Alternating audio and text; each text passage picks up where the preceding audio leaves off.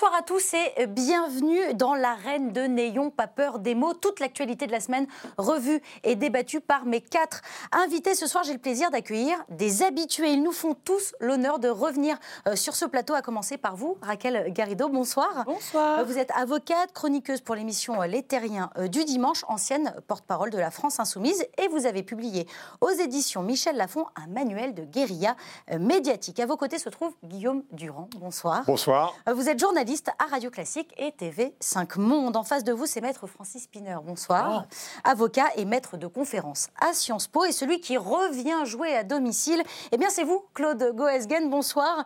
Vous êtes député Les Républicains. Et avocat encore. Eh oui, aussi. Mais surtout député Les Républicains euh, de Paris, membre de la Commission des Affaires étrangères ici à l'Assemblée nationale. Alors, tout le monde est prêt à débattre sur ce plateau, tout comme vous, euh, je l'espère, devant votre écran de télévision ou euh, de téléphone. Vous aussi, vous participez à l'émission grâce à Internet sur notre page euh, Facebook ou sur Twitter, hashtag NPPM. Et voici tout de suite le sommaire. Le feuilleton continue, mais la série B pour Benalla prend ces derniers temps une dimension dantesque. Le scandale n'est pas que judiciaire, il est désormais politique, d'après Fabrice Arfi, l'un des journalistes de Mediapart. L'Élysée est-il réellement aux portes de l'enfer ou le soufflet finira-t-il par retomber? Nous tenterons de répondre à ces questions sur ce euh, plateau. Et pendant ce temps-là, le président de la République euh, continue son grand débat. Il est allé du côté de l'Essonne pour goûter l'humeur de la banlieue. Les quartiers seraient-ils les oubliés de la grande concertation organisée partout dans le pays?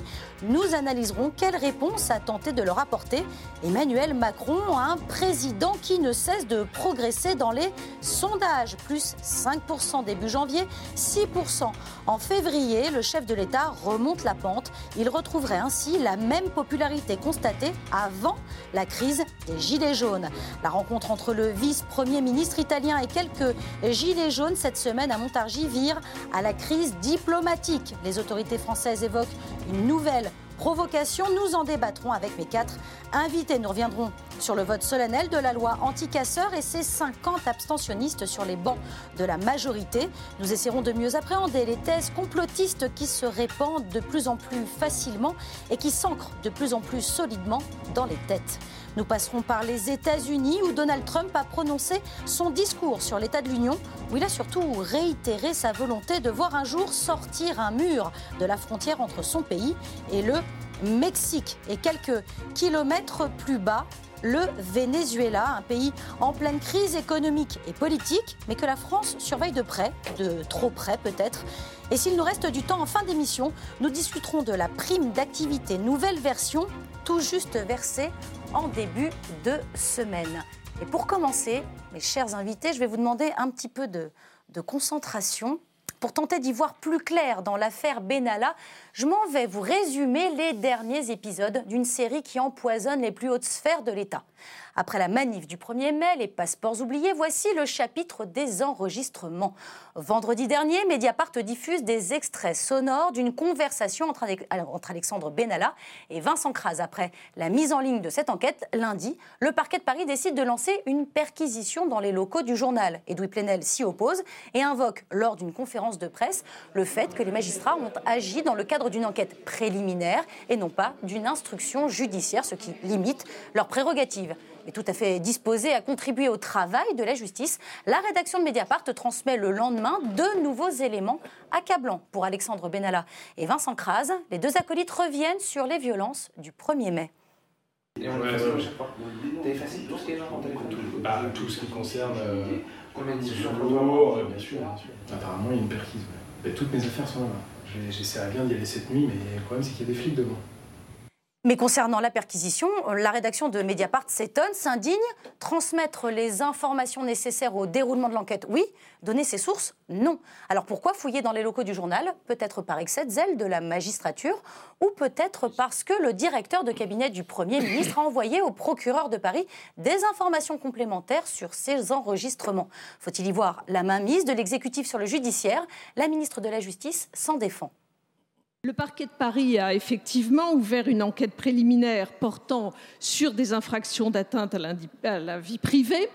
Deux magistrats du parquet de Paris se sont rendus, se sont rendus au journal Mediapart pour se faire remettre des enregistrements sonores de conversations qui seraient intervenues entre M. Benalla et M. Kras. Mediapart a, dans un premier temps, refusé cette remise, mais comme la presse s'en est fait l'écho, depuis, les bandes sonores ont été remises à la justice, ce qui est une très bonne chose, je crois, pour que toute la vérité soit faite dans cette affaire. et monsieur le député, ne vous en déplaise, Paris n'est pas Caracas. Il n'empêche, il n'empêche que la procédure est inhabituelle, très rare, diront certains magistrats. Pour le président du site Mediapart, cela ne fait pas l'ombre d'un doute. Procureur de la République, il faut que nos compatriotes le comprennent, Bien sûr. Le parquet n'est pas indépendant dans notre pays. Parquet et le procureur de la République de Paris a été nommé ils ont rejeté trois candidats qui étaient choisis par le Conseil supérieur de la magistrature et ils ont choisi, en l'occurrence, M. Macron et M. Philippe, un candidat qui leur allait, qui leur convenait, M. Rémy Hetz, qui leur est dépendant hiérarchiquement. Donc ils lui envoient ça et ce monsieur décide. Il n'y a pas de délit, il n'y a pas de plainte, il n'y a personne qui parle d'atteinte à l'intimité de la vie privée.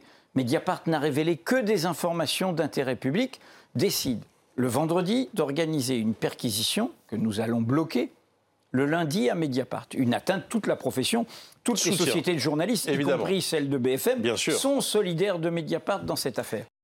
Et depuis, euh, précisons que la chef du groupe de sécurité du Premier ministre, Marie-Élodie Poitou, a démissionné afin d'écarter toute polémique et ne pas exposer le euh, Premier ministre. Alors, Maître Spinner, est-ce que là, on fait face à une affaire d'État? Alors, si vous voulez, c'est un peu compliqué parce qu'il faudrait faire un peu de droit. Oui. Monsieur Benalla, Monsieur Kras font l'objet d'une instruction judiciaire. Absolument. Il y a des enregistrements qui sont publiés par Mediapart, qui est la blanchisseuse des preuves illégalement obtenues par ailleurs, disons-le au passage. Et en réalité, la logique judiciaire aurait voulu que le juge d'instruction magistrat indépendant réclame la remise de ces bandes, puisqu'elle portait sur son affaire le contrôle judiciaire, qu'elle révélait le cas échéant d'autres éléments, et il aurait pu demander ce qu'on appelle dans notre jargon un supplétif, c'est-à-dire une, une, extension de ses pouvoirs d'enquête, et c'est un magistrat indépendant qui aurait demandé la remise, et qui, le cas échéant, s'il ne l'obtenait pas, aurait estimé devoir ou ne pas devoir faire une perquisition. Ah Là, ce qui ne va pas, c'est que euh, le seul cas en France où le parquet a les mains liées, c'est la diffamation et l'atteinte à la vie privée. Le parquet ne peut pas se substituer à la victime, ni en matière d'atteinte à la vie privée, ni en matière de diffamation. Et là, on voit un parquet qui, sous le couvert de la vie privée, décide une enquête préliminaire, ce qui est hallucinant. Hmm. Et donc, ils vont à Mediapart. Alors là, il y a deux versions. Il y a celle de la garde des Sceaux, que je ne croirais pas forcément sur parole, mais cela dit, son incompétence est telle qu'elle peut être de bonne foi compte tenu de sa médiocrité. Alors elle n'est pas là pour se défendre, bien qu'elle ait été, non, mais elle a été membre du Conseil constitutionnel, elle a été professeure de droit, et elle sort des horreurs sur le plan juridique. Et d'ailleurs, la loi qu'elle fait sur euh, la loi anticasseur et la loi justice montre sa conception du droit. Donc oui, c'est n'importe quoi. C'est n'importe quoi, mais c'est inquiétant. C'est n'importe quoi, mais est-ce que c'est une affaire d'État? Ah oui. Bien sûr que c'est une affaire d'État. Ça peut faire tomber la République D'abord, vous avez un mensonge qu'elle a menti devant la représentation nationale, puisqu'elle indique que la tentative de perquisition a été motivée par un refus de transmission euh, des enregistrements, ce qui est formellement démenti par euh, Mediapart, puisque Mediapart a transmis précisément le, euh, lundi matin mhm. par mail. Mediapart, c'est pas non plus l'évangile. Hein. Ah bah, non, mais il n'empêche. J'ai connu M. Plenel. J'ai été l'avocat de Christian Proutot. J'ai connu M. Plenel plus chagrin lorsqu'il s'agissait d'enregistrements clandestins. Et là, en l'occurrence, ils avaient préparé les enregistrements pour les remettre à la justice. Oui, Cet enregistrement bien entendu, bien entendu. Et euh, parce que je, ne vois pas dans d'autres affaires, ils ont transmis volontiers euh, leurs documents à la justice. Euh, précisément, ce sont des types d'enquêtes qu'ils mènent précisément pour qu'il y ait derrière une action en justice. Donc, ça n'aurait pas eu de sens de leur point de vue de les, retenir. donc, la ministre, en fait, ment parce qu'elle veut couvrir le fait qu'effectivement, vous avez bah, ce procureur Hetz qui agit sur commande. Donc en fait, là, c'est plus une justice euh, pleine et entière, c'est une justice politique. Mmh.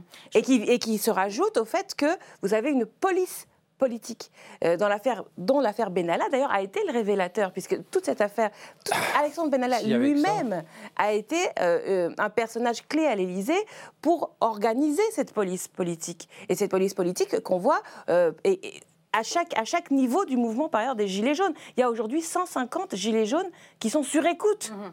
Pourquoi? Je vous voyais souffler, je voyais souffler euh, Guillaume Durand quand je parlais d'affaires d'État. mais pas que, mais pas que j'imagine. Non, mais c'est évidemment pas une affaire d'État parce que je me souviens par exemple, puisque euh, Francis parlait, il faut faire du droit, mais il faut faire un peu d'histoire. Souvenons-nous par exemple du chauffeur de Mitterrand, Pierre Toulier. Il avait toute la confiance de Mitterrand, qui est arrivé au pouvoir sans appui dans la police, et il s'est occupé d'affaires qui étaient entre la sécurité et le fait de conduire Mitterrand. Et puis après, il a laissé la place justement à des professionnels. Dans le cas de Benalla, la période a été tellement courte que le passage de l'amateurisme éclairé au professionnalisme a été un peu particulier. Mais ce que je veux dire sur le fond, parce que l'histoire de Belloubet, c'est un, c'est tout le monde lui tombe dessus, j'allais dire avec raison. Euh, la seule chose qui, a, qui pourrait décider d'une affaire d'État, c'est s'il y avait un lien entre le pouvoir et un oligarque. C'est pas ah. l'affaire dans l'affaire. Non, non, mais c'est ça. Si on allait au bout du terme de cette affaire, ce serait de savoir si la contradiction entre la commission d'enquête parlementaire du Sénat et les enregistrements aboutissent à une implication entre l'État et les oligarques russes hmm. et non pas à la dérive simplement d'un personnage isolé qui serait Benalla. Donc pour l'instant, on n'en est pas là. Quant à la police politique, alors là, pardonnez-moi, mais c'est même plus de l'histoire qu'il faut faire parce que euh, c'est le sujet, le complotisme. Non, non, mais, là, là, là, franchement, euh, il se trouve que moi, j'ai des parents, des grands-parents, etc., qui ont vécu sous des régimes où il y avait des polices politiques. Là, on se moque du monde. Oui, moi, je, je crois que ce n'est qu'un épisode de ce qui va suivre. Moi, non seulement je pense qu'il y a une affaire d'État, mais je pense que c'est une affaire de barbouze, tout ça, qui est en train de se monter car il y a des contacts avec les pays étrangers, de toute évidence, pas seulement avec les oligarques russes. Je vous rappelle que M. Benalla a été au Tchad avec un milliardaire, avec, avec, avec un passeport diplomatique, bien sûr par hasard. Par hasard, par hasard, il était au Tchad comme par hasard, avec, euh, avec un milliardaire israélien pour s'occuper euh, de la situation au Tchad, parce qu'il connaissait pas le président de la République, c'est Benalla. Oui, c'est Benalla. Mais enfin, Benalla, euh, je vous rappelle qu'il a été au Tchad, et vous avez vu ce qui se passe au Tchad en ce moment, quand même, hein, où l'armée française vient de, rentrer dans le Tchad, comme par hasard, il y a 48 heures, où on, on entend parler des visites euh, sur des problèmes d'armement avec quelqu'un qui, normalement, aurait dû être dessaisi. On voit bien que euh, le, compagnon de M. Benalla, M. Kroos, lui-même a des relations quand même très privilégiées avec un monde interlope qui est lié à la fourniture d'armes. Pas le président de la République. Non, ben, c'est pas le président de la République. C'est quand même des gens qui sont très proches du président de la République et qui ont eu des responsabilités avec lui. Je crois en réalité qu'on est probablement au début d'une affaire ça va aller qui va beaucoup plus. Ah ben, ça va aller jusqu'où, Claude ah, on en apprend tous les jours. directement concerné. C'est pour ça que le problème de la police politique, ah. bon, à, la limite, presque, c'est presque mineur par rapport à ce que je sens venir. Ça, c'est mineur. Ma voisine dit qu'il y a une police politique en France. Mais c'est possible, ça. Sûr que si. toujours eu. Il y a une, politique pénale. Une sorte de surveillance, mais police politique. Excusez-moi, mais quand vous dites, par exemple, il y a 150 gilets jaunes placés sur écoute, vous sortez ça, non? D'un article de presse. Ah d'accord, d'accord, c'est un élément à charge euh, très fiable. Euh, moi, tout à l'heure. Bon, alors, si vous ne croyez pas ce dans la presse. Euh, non, non, mais je crois. Je crois. Non, non, je crois. C'est pas Mediapart. Polémique. Je, je, crois, je crois aux institutions et il se trouve que je connais assez bien les problèmes des écoutes. Euh, soit ce sont des écoutes judiciaires ordonnées par des magistrats, soit ce sont des écoutes administratives, mais qui obéissent à des règles précises, avec d'ailleurs la présence de parlementaires, un du Sénat, un de l'Assemblée nationale, et on ne fait pas n'importe quoi. On notre enquêteur je, je vois mal. Ces informations. Vérifier, moi j'ai été écouté à l'époque des Bernaliers. Revenons, revenons sur le, thème. Vous avez, N'oubliez pas les passeports diplomatiques. Revenons sur le thème. Euh, Guillaume Durand, est-ce que perquisitionner un média, ce n'est jamais neutre, ce n'est pas anodin Est-ce que là aussi il y a quelque chose de grave dans cette affaire Il y a deux choses. C'est que moi j'ai toujours trouvé absurde, euh, je l'ai dit à la garde des Sceaux que j'ai reçu euh, il y a quelques jours à la radio, je, lui ai dit, mais radio ce, sur Radio Classique, je lui ai dit, mais ce magistrat, ce personnage est un phénoménal. Que, Donc on parle de Rémière. Voilà. Bon, mais c'était une manière. J'ai dit ce mot est exagéré. J'ai pris toutes les précautions, etc. Mais c'est vrai que c'est ahurissant. Alors après, ce que Mediapart a fait, c'est qu'ils étaient soupçonnés dans l'affaire, au départ, d'avoir eux-mêmes organisé l'enregistrement avec un système de James Bondery complètement dément, c'est-à-dire des mallettes, des machins et des écoutes à distance. Et c'est aussi pour ça qu'ils ont donné euh, les, toutes les cassettes, plus la dernière cassette, euh, euh, pour à la justice.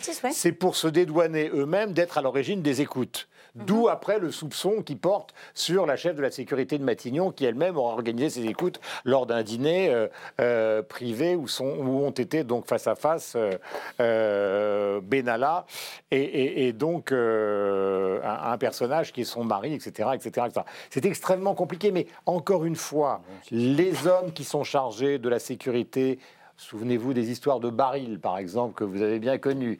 Bon, les gens qui, sont, qui passent de la sécurité privée, de la sécurité politique à la sécurité institutionnelle pour l'étranger, ils obtiennent une sorte de valeur marchande considérable mmh. et on commence à s'intéresser à eux. Ah et quand en plus le personnage en question. Alors nous sommes d'accord alors. Oui, mais c'est pas le président. de Oui, mais c'est pas le président. Mais si, c'est pas le président. Je veux dire, Baril, c'était pas Mitterrand. si on peut. Il serait encore pas loin quand même. Il serait encore à l'Élysée sur l'affaire d'État. Alors oui, c'est le sujet. Guillaume Durand vient de dire quelque chose qui est le cœur de l'affaire. C'est qui et comment ces enregistrements ont été faits. Mhm. Quel est votre sentiment, euh, Maître Spinner, sur la question? Je, n'en sais rien, donc simplement je dis, euh, si ça a été enregistré dans l'entourage de la chef de la sécurité. Donc Marie-Élodie Poitou. Si c'était le cas, mhm. est-ce que ça veut dire que ça aurait été des moyens d'État dévoyés? Est-ce que ça voudrait dire qu'il y a un circuit d'écoute parallèle au groupement interministériel de contrôle. Et là, ça pose des problèmes sur le fonctionnement de l'État. C'est à ça que, qu'a voulu, c'est de ça qu'a voulu s'écarter euh, Matignon en écrivant non au, parquet. Ah moi je ne sais pas. Matignon sait peut-être plus que moi. Moi je sais bêtement qu'en France, pour être écouté, soit c'est un magistrat qui ordonne l'écoute, soit c'est le groupement interministériel de contrôle avec mmh. des procédures ministérielles et qu'il y a un encadrement, mmh. soit ce sont des écoutes dites sauvages, mmh. c'est-à-dire organisées par des moyens privés, mais il ne faudrait pas qu'on apprenne que l'État puisse avoir recours à des écoutes sauvages. Alors je viens à l'origine euh, de cette affaire. La confiance qu'Emmanuel Macron a donnée à Benalla vient du fait qu'il l'a dit lui-même, il a été élu par effraction et que dans le domaine de la police que nous connaissons tous, il ne connaissait personne. Hmm. Alors que quand Nicolas Sarkozy a été président de la République, il était ministre de l'Intérieur, il connaissait parfaitement les rouages, il a choisi ses gens. Quand Valls est arrivé euh, et qu'il a eu euh, sous le quinquennat de François Hollande des responsabilités, il a viré tous les policiers dont il considérait qu'ils étaient des policiers de Sarkozy donc, si vous voulez, Macron, il a pendant un certain temps bricolé confiance extrême en Benalla, découverte de ce qu'était Benalla, et maintenant un pataquès absolument phénoménal parce que effectivement, se règle un compte terrible entre ceux qui sont des officieux qui sont arrivés dans le système et les institutionnels qui n'ont jamais supporté Benalla depuis le début et qui sont probablement à l'origine de la diffusion auprès de Mme Marianne Chemin de la fameuse vidéo de la contrescarpe. Du 1er mai. Moi, je ne crois pas à la thèse de l'amateurisme. Alors, je pense qu'en fait, on est là face à un phénomène qui est consubstantiel à la Ve République. En monarchie présidentielle, le pouvoir est concentré sur la tête du président. Euh, le président. relisez la Constitution. Son entourage. Relisez la Constitution. Bah, justement. Vous ne pouvez pas dire qu'il que, que, y a des contre-pouvoirs. Ah il y a quelque chose qui s'appelle le Parlement. il y a quelque chose qui s'appelle le ah Conseil constitutionnel. A, le, droit ah, de, faire démissionner le président Mais il, bah peut, censurer le gouvernement. Dans aucune démocratie occidentale, euh, vous avez une personne qui concentre autant de pouvoir avec aucun contre-pouvoir. Le président de la République C'est la Constitution de la 5 c'est ce qui nous permet de traverser les épreuves. Mais non, ah, vachement, bien sûr. Bien sûr, c'est la Constitution de la 5 Elle est meilleure que la Constitution du Venezuela. On en parlera. Attendez, j'ai pas d'ailleurs important parce que si vous comprenez pas, si vous, si vous en prenez à, Benalla sans comprendre que en fait c'est le système du fonctionnement de l'Élysée. C'est pour ça que je dis c'est une affaire d'État. L'impunité politique, parce que c'est bien, on va avancer l'impunité politique. Est-ce que je peux dire Et l'impunité politique fabrique de l'impunité pénale. On vous a entendu. On vous a entendu, Raquel Garrido. Comment? M. Macron n'est pas un amateur, c'est un avocat. il, a dit le droit, je, rappelle Il a rencontré Benalla par hasard parce qu'il connaissait personne. Alors, alors c'est pas sérieux. Monsieur Benalla venait du Parti Socialiste. Benalla a été viré. Je voudrais vous dire, nous sommes à l'origine, nous sommes à l'origine, et nous en avons encore d'autres preuves, d'une affaire d'État. C'est une affaire qui va toucher le problème international. Vous allez voir très rapidement, nous sommes à la naissance d'un problème de barbouze. Non, non, c'est pas du du. non, non, je ne suis pas devant. Je vois le Sénégal pour vendre des cacahuètes pour aller vendre au président du Sénégal quoi Des cacahuètes, M. Benalla Il va au Tchad pour vendre quoi Des radis euh, Qu'est-ce qui se passe Enfin, et tout d'un coup, la situation se dégrade au Tchad. Il y va 15 jours avant le président, avec un passeport diplomatique qu'il a, qu'il a, dont il n'a pas l'utilisation. On en tout ça. On que ça sent le fagot, tout ça. On reparlera de cette affaire. On parlera de cette affaire à Garrido. Oui, par hasard. Oui, oui, comme par hasard. Et on en reparlera. Mais il y a, on en reparlera. Il y a urgence à perquisitionner le parlera de la France insoumise. Et pendant, et pendant que le poison, pendant que le poison Benalla se répand euh, doucement mais sûrement, le président, lui, continue euh, son grand euh, débat un peu partout en France et même en banlieue. Il était dans le 9-1 lundi dernier, précisément à Évry-Courcouronne. Non, Emmanuel Macron n'oublie pas les quartiers. C'est ce qu'il a répondu à un habitant de l'Essonne. On écoute leur échange. Il faut être plus interventionniste dans les quartiers. Il faut des équipes en point insertion au cœur des quartiers. Il faut aller vers les gens il faut être beaucoup plus volontariste, il faut sortir de nos bureaux. C'est une autre façon, il faut changer le logiciel. Les jeunes, ils ont changé, les quartiers, ils ont changé. Mais ce n'est pas parce qu'il n'y a pas eu forcément les mouvements les plus perceptibles que je considérais que les quartiers dits politiques de la ville, les villes que vous représentez, les associations que, dont vous portez les engagements, auraient dû être en dehors du débat, au contraire. Raquel Garrido, euh, vous qui, habitez en, Seine-Saint-Denis, euh, est-ce que vous avez le sentiment que depuis le début du quinquennat, on avait un petit peu oublié les banlieues? Mais c'est pas qu'on les a oubliés, c'est qu'on a continué de les enfoncer. Hmm. Moi, je suis ulcérée par ce discours démagogique. C'est de la euh, démagogie, là hein Bien sûr, c'est de la démagogie. Écoutez, moi, j'habite à Bagnolet. Chez moi, c'est quand même une toute petite commune. Mais si vous prenez le nombre d'enfants qui ont l'âge d'aller au collège qui contournent la carte scolaire pour pas aller au collège de Bagnolet, ça fait 6 ans d'enfants. Si ces enfants étaient dans, à Bagnolet, on pourrait faire carrément construire un nouveau collège. Mais pour ça, il faut mettre des moyens. Pas des moyens pour arriver au même niveau que le collégien parisien de l'autre côté du périph', qui, qui bénéficie de beaucoup plus d'argent public que, que l'enfant euh, de, de, de, de Il faudrait en mettre plus. Voyez Il faudrait que l'école, le collège de Bagnolet soit meilleur que le collège en face de celui du 20e du, ou, du centre de Paris pour que les familles reprennent, confiance dans le service public. C'est de l'argent massif. Et à, côté de ça, on fait que de, supprimer des profs. Le, le, bureau du Trésor public qui était dans le centre-ville de Bagnolet vient d'être fermé. Vous avez des ministres qui, en, longueur de temps, disent il faut mettre plus de, voilà, de services publics euh, sur les territoires et ils ferment, ils ferment, ils ferment. C'est du mensonge. Je ne vois pas comment on peut provoquer autre chose que de la colère. Hmm. Parce que au quotidien, c'est beaucoup de pauvreté, c'est beaucoup de chômage, beaucoup de détestation entre communautés, beaucoup de violence. Et à côté de ça, on a un espèce de mec qui dit que c'est la Californie euh, et qui ensuite va passer à autre chose dans le cadre d'une campagne électorale. Vous avez entendu Non, un espèce de mec, il est président de la République. Bah, écoutez, pardonnez-moi, mais pour être respectable, pour être respecté, il faut être, faut être respectable. Moi, j'ai pas beaucoup de respect pour Emmanuel Macron, euh, même, si même si j'ai du respect pour sa fonction. Que d'ailleurs, je, je, préconise de supprimer. On fera un débat, qui plus président de la République du tout en France. Emmanuel Macron plus tard. Claude Goesgen, vous, le, député de Paris, comment vous regardez ce qui se passe de l'autre côté du, du périph' bon, Écoutez, ce qui se passe de l'autre côté du périph' ressemble à ce qui se passe ailleurs, parce que d'abord toutes les, toutes les, toutes ces réunions sont préparées largement à l'avance. C'est le préfet quand même qui désigne les participants. Les questions sont connues. Donc le caractère spontané de toute cette affaire doit être pris avec beaucoup de nuances. Mhm. Cela étant, effectivement, on sent bien que c'est pas d'ailleurs la responsabilité de Macron, euh, c'est bien avant. La responsabilité de la France sur l'état des banlieues est tragique. Mhm. Elle tient en grande partie d'ailleurs à une modification de la conception de l'administration à l'égard des banlieues. Moi, quand j'étais ministre de la réforme de l'État, j'avais proposé que les premiers de l'ENA euh, commencent leur travail euh, dans les départements difficiles. C'était d'ailleurs la tradition de l'administration française. Et puis j'avais demandé à ce que l'éducation nationale, les meilleurs, aillent dans les établissements qui sont... Oh là là, j'ai été bien reçu à coups de pied par le par les, syndicats et je me suis fait virer du gouvernement par Alain Juppé qui à l'époque était Premier ministre et ne comprenait pas très bien que les conseillers d'État puissent aller, euh, aller dans, les, dans les départements de banlieue. Donc il y a une tradition française de délaissement des banlieues qui est insupportable. Et que Macron, sans doute, vient de découvrir, eh bien, tant mieux. Eh on va voir ce qui, tout ça, qu'est-ce que ça va donner à l'arrivée. Guillaume Durand, c'est une hein tradition française, le, voilà, ce, fait de ne pas regarder Moi, la j'ai trouvé insupportable euh, l'affaire Borloo.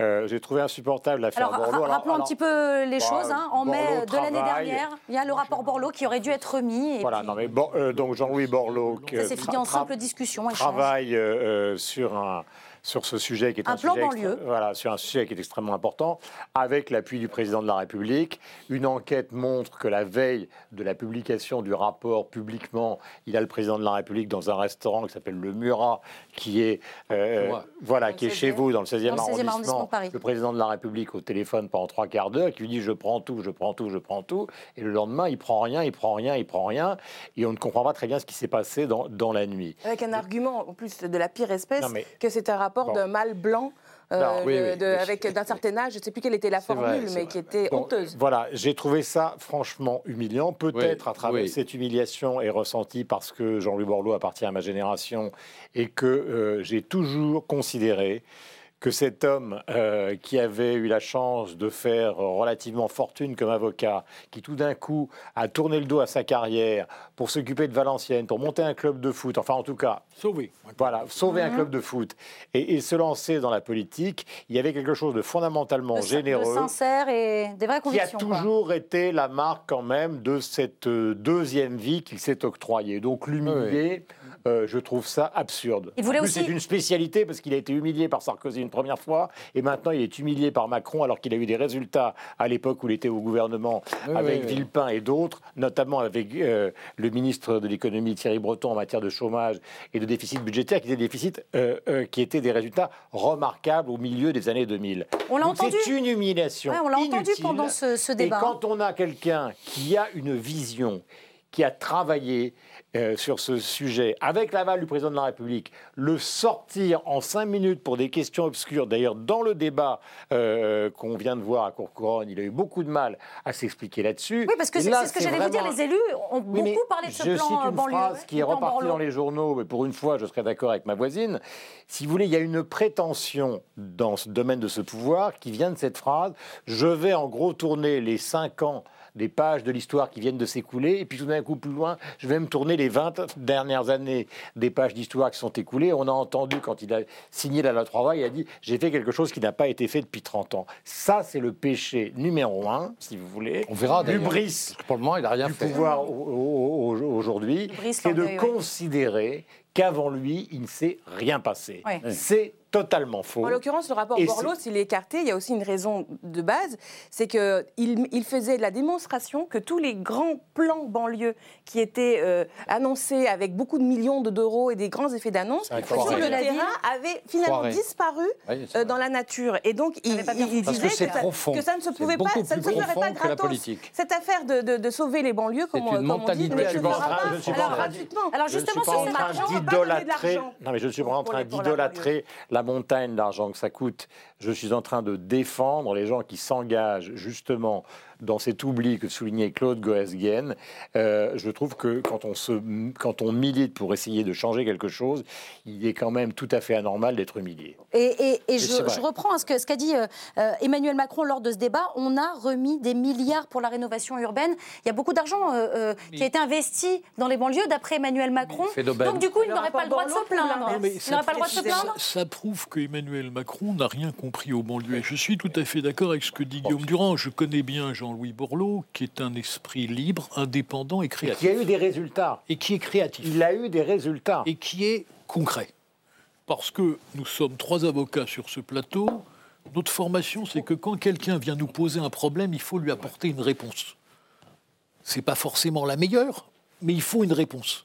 Et si on ne le fait pas, c'est notre responsabilité, et ça marche pas. Bon. Euh, ce qui m'étonne, c'est que les banlieues ne bougent pas. Voilà. En ce sens, ce sont les banlieues qui sont sous. Pas de gilets jaunes. Et oui, c'est ça, les banlieues, les banlieues ne sont pas gilets jaunes. Hein. Non, non, Alors justement, c'est faux, dit... mais je vous ah, dirai après. Je dirai après. C'est intéressant, c'était une question. J'ai pas dit que les banlieues n'étaient pas gilets jaunes, j'ai dit que je fais un constat. Pour l'instant, les banlieues ne bougent pas. Mmh. Mais, mais, vous redoutez, vous redoutez un soulèvement des banlieues ah bah, On peut toujours redouter. Écoutez, je pense, je pense que nous sommes dans un, je pense que nous sommes dans un pays inflammable. Et qu'on ne sait jamais d'où viendra l'étincelle. Mmh. Mais je pense que ce type de réunion, elle est maladroite. Parce que si on va en banlieue, il faut à un moment ah donné dire quelque eh chose. Et là, on n'a rien dit. Proposer quelque chose. Et là, il n'a rien dit. Alors, vraiment d'un mot, Raquel Garrido Je vais rectifier sur cette, ce mythe de l'absence de la banlieue dans le mouvement des Gilets jaunes. Si vous regardez les Gilets jaunes qui désormais mettent leur département au feutre sur leur gilet, euh, par exemple samedi dernier, à une mhm. manif à laquelle j'ai participé parce que c'était pour euh, honorer les blessés et pour euh, voilà, lutter contre, les, mutilations, etc. Vous avez du 77, Éric Drouet, il est du 77, Jérôme Rodriguez, il est du 93. Tous, en fait, tous les grands animateurs de groupes Facebook sont tous des banlieusards. Et une des raisons pour lesquelles euh, la question de Seine-et-Marne, c'est pas tout à fait. Et 93, c'est pas 93, oui, vrai. Vous pouvez tous les prendre. Les, les, sociologies sont différentes. En tout cas, les grands animateurs de grands groupes les départements ne sont pas tous monolithiques. Attendez, ne dites pas qu'il n'y a pas la banlieue. soit un héros. Euh, ou un représentant euh, des quartiers. Notamment à propos de ces dernières déclarations. Je vous donne un fait. C'est pas le sujet là. Le sujet, c'est est-ce qu'il y a la banlieue Je vous dis oui. Ce travailleur de 30 ans, 35 ans, qui a une oui, banlieue, qui travaille, qui essaie de survivre, il est, mais il est, il est à la direction du mouvement des Gilets jaunes aujourd'hui. Et une des raisons pour lesquelles la question d'immigration, par exemple, ou de l'islam n'est pas apparue dans le mouvement, c'est précisément parce que ces gamins-là, Éric de Gamin, enfin, je, je, prends mes airs de maman, compris, euh, ces jeunes sont nés dans ces départements où on va avancer. mélangés et ils n'ont aucun problème avec la mixité euh, sociale et ethnique. On vous a entendu. Alors, malgré tout, malgré tout, le débat, malgré tout ce grand débat, malgré tout ce grand débat national, s'il vous plaît, on va avancer un petit peu. Non, vraiment, il faut qu'on avance. Je suis désolée. Un mot simplement sur Raquel, des propos homophobes, des propos racistes, il y en a eu plein chez les Gilets jaunes depuis le début. Bien sûr. Alors dire qu'ils sont dans la compréhension des banlieues, alors que beaucoup de propos ont été totalement insupportables. on ne peut pas faire des généralités non plus. C'est pas le sujet. Hein, on va avancer. Moi, je vous parle du cœur, s'il vous plaît. Allez, allez, s'il vous plaît. Écoutez, Jérôme Rodriguez chez Hanouna, par exemple, à Balance ton poste. On en a parlé la, semaine dernière avec Garrido dans cette émission. Excellent. Allez, ce débat, malgré tout, euh, le débat, le grand débat national, il lui réussit plutôt bien au ah président de la République. Regardez euh, ce sondage réalisé par l'Institut IFOP pour Paris Match et Sud Radio. Emmanuel Macron reprend la main et gagne 6 points euh, ce mois-ci, en plus des 5 points qu'il avait déjà récupérés en janvier. Aujourd'hui, 34% des Français interrogés approuvent l'action du chef de l'État. Merci quoi? Merci le grand débat, Guillaume Durand? Bah, il a trouvé la formule du ah Kennedy implacable. Il se retrousse les manches. Euh, il était dans une situation épouvantable en matière de sécurité, car il ne faut quand même pas oublier ces images atroces qui ont été celles quand même de l'Arc de Triomphe, ah euh, du massacre d'une partie de l'avenue Kléber à Paris, et qu'on s'est dit, on est dans une situation quasi insurrectionnelle qu'on n'avait pas vue depuis 68. Donc, si vous voulez, on était au bord du gouffre après un début de quinquennat qui a été réussi. Contre l'avis de ses conseillers. Euh, là, je, contre l'avis de ses conseillers. Il décide de se lancer dans cette affaire du grand débat. À la barbe, là je parle devant Claude Goesgen, de l'opposition et du CSA, il réalise que tous les présidents de la République euh, ont rêvé de faire, je parle de ceux qui ont animé les derniers quinquennats, c'est-à-dire de neutraliser les chaînes d'infos. Il a trouvé la moyen, il les occupe les chaînes d'information. Donc, et le CSA vous, tout ça est réfléchi, tout ça est pensé, c'est une stratégie. Évidemment, évidemment. on peut reprocher beaucoup de choses à Emmanuel Macron, sauf d'être un imbécile. Évidemment. Mmh. Euh, surtout sur la com. Voilà. Et donc, et surtout, il l'a décidé tout seul. Donc, cette affaire est inattaquable par le CSA parce qu'on est en hors campagne électorale. C'est pas vrai. En plus, pardonnez-moi. c'est faux. Hein, pardonnez-moi. pour l'instant, les règles ne sont pas les mêmes hors campagne et en campagne. Mais il n'y a pas absence de règles hors campagne. Hein. Oui. Alors, qu'est-ce que vous avez fait pour Qu'est-ce que vous avez fait? Non, mais je veux dire, en tant que hein parti d'opposition, vous avez fait fait J'espère bien que les oppositions vont le faire. Non, mais ils l'ont tous. Je non, pas euh, chef de parti d'opposition, mais j'espère bien qu'elles vont le faire. J'ai interrogé des responsables de la France Insoumise, du Front National et des Républicains. Ils ont tous dit qu'ils avaient fait quelque chose. Ils n'ont rien obtenu. Point. Donc ils se sont bah, fait totalement avoir. Parce que le CSA est une autorité politique aussi. Il a tué, il a tué les, toutes les oppositions avec ce grand débat, euh, Maître Spinner. Et en plus, je, pense, je, pense, je pense que le grand débat n'est pas la raison de sa remontée. Ah bon? Alors comment vous l'expliquez ben, Je vais vous dire, parce qu'en réalité, une partie de l'électorat de droite républicaine est un électorat qui aime l'ordre parce que seul l'ordre est républicain. Clair. Et lui incarne l'ordre aujourd'hui parce que les républicains, parce que les républicains ont manqué, ont manqué d'analyse en disant nous, nous devrions dire nous comprenons la révolte sociale. Nous comprenons que M. Macron en est à l'origine. nous comprenons que M. Macron n'y répond pas. Et d'ailleurs, il aurait dû tendre la, accepter la main tendue de M. Berger, qui avait proposé un Grenelle. mais en fait, comme pour Borloo, comme pour le patron de la CFDT, M. Macron ne veut pas s'adresser à ceux qui connaissent le pays. Il découvre enfin le pouvoir des maires. Hmm. Mais donc, en réalité, il est en train de regagner le parti de l'ordre, qui en a assez d'avoir tous les samedis, les dimanches, les touristes qui s'en font, les commerces qui ah, sont massacrés, euh, le coût pour l'économie. Et donc, puisqu'il incarne l'ordre, une partie de la droite vole à son secours. Il avait accompagné Mais le grand débat, mais le grand débat, c'est une manœuvre intelligente, mais qui fera long feu. Parce qu'à d'abord, c'est un débat qui est plutôt un monologue. Mmh. Commençons par là. C'est pas un débat. Et deuxièmement, il faut sortir du eh, grand débat. Et là, il faudra des mesures concrètes. Oui, ou un, référendum peut-être. On en parlera après. Concernant, simplement un mot, Claude, sur le, les deux précédents présidents se sont totalement fait avoir par la vitesse du quinquennat. Euh, que ce soit François Hollande et Nicolas Sarkozy. Ils n'ont pas su gérer cette vitesse à cause de la crise, notamment pour Sarkozy.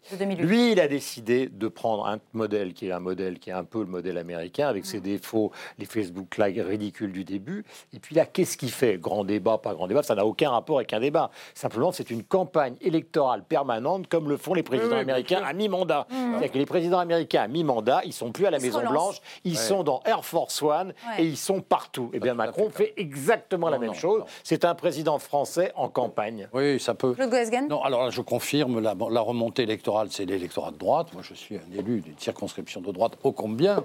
Et je vois bien l'analyse que font les électeurs. Les électeurs disent on n'est pas emballé par En Marche, parce qu'il n'y a que Macron qui monte, hein, parce qu'En Marche ne monte pas du tout là dans cette affaire. C'est le personnage Macron est représentatif de l'ordre. Ils ont cassé de la vaisselle. Malheureusement, les gilets jaunes se sont fait piéger par les casseurs, et là maintenant Macron remonte. Est-ce que c'est une remontée qui va durer? Je ne sais pas, mais en tout cas c'est une remontée, sur laquelle il va falloir quand même avoir un butoir d'arrivée. car cette arrivée est aussi importante que la montée. Une, remontée qui pourrait euh, s'effondrer, buter contre le référendum, un référendum qui arriverait le jour des à des gens le jour des élections européennes on est, on est avec Macron, on va avec Macron parce que c'est l'ordre. président de la République. Ah, qu'ils vous entendent. Attendez, mais un message, un ah conseil de, de Maître Spinner, il ne faut pas le faire Écoutez, les Français ont, ont l'habitude de ne jamais répondre à la question ah posée. Et, il, et, même s'il fait un référendum multiple, ça se transformera en référendum contre Macron.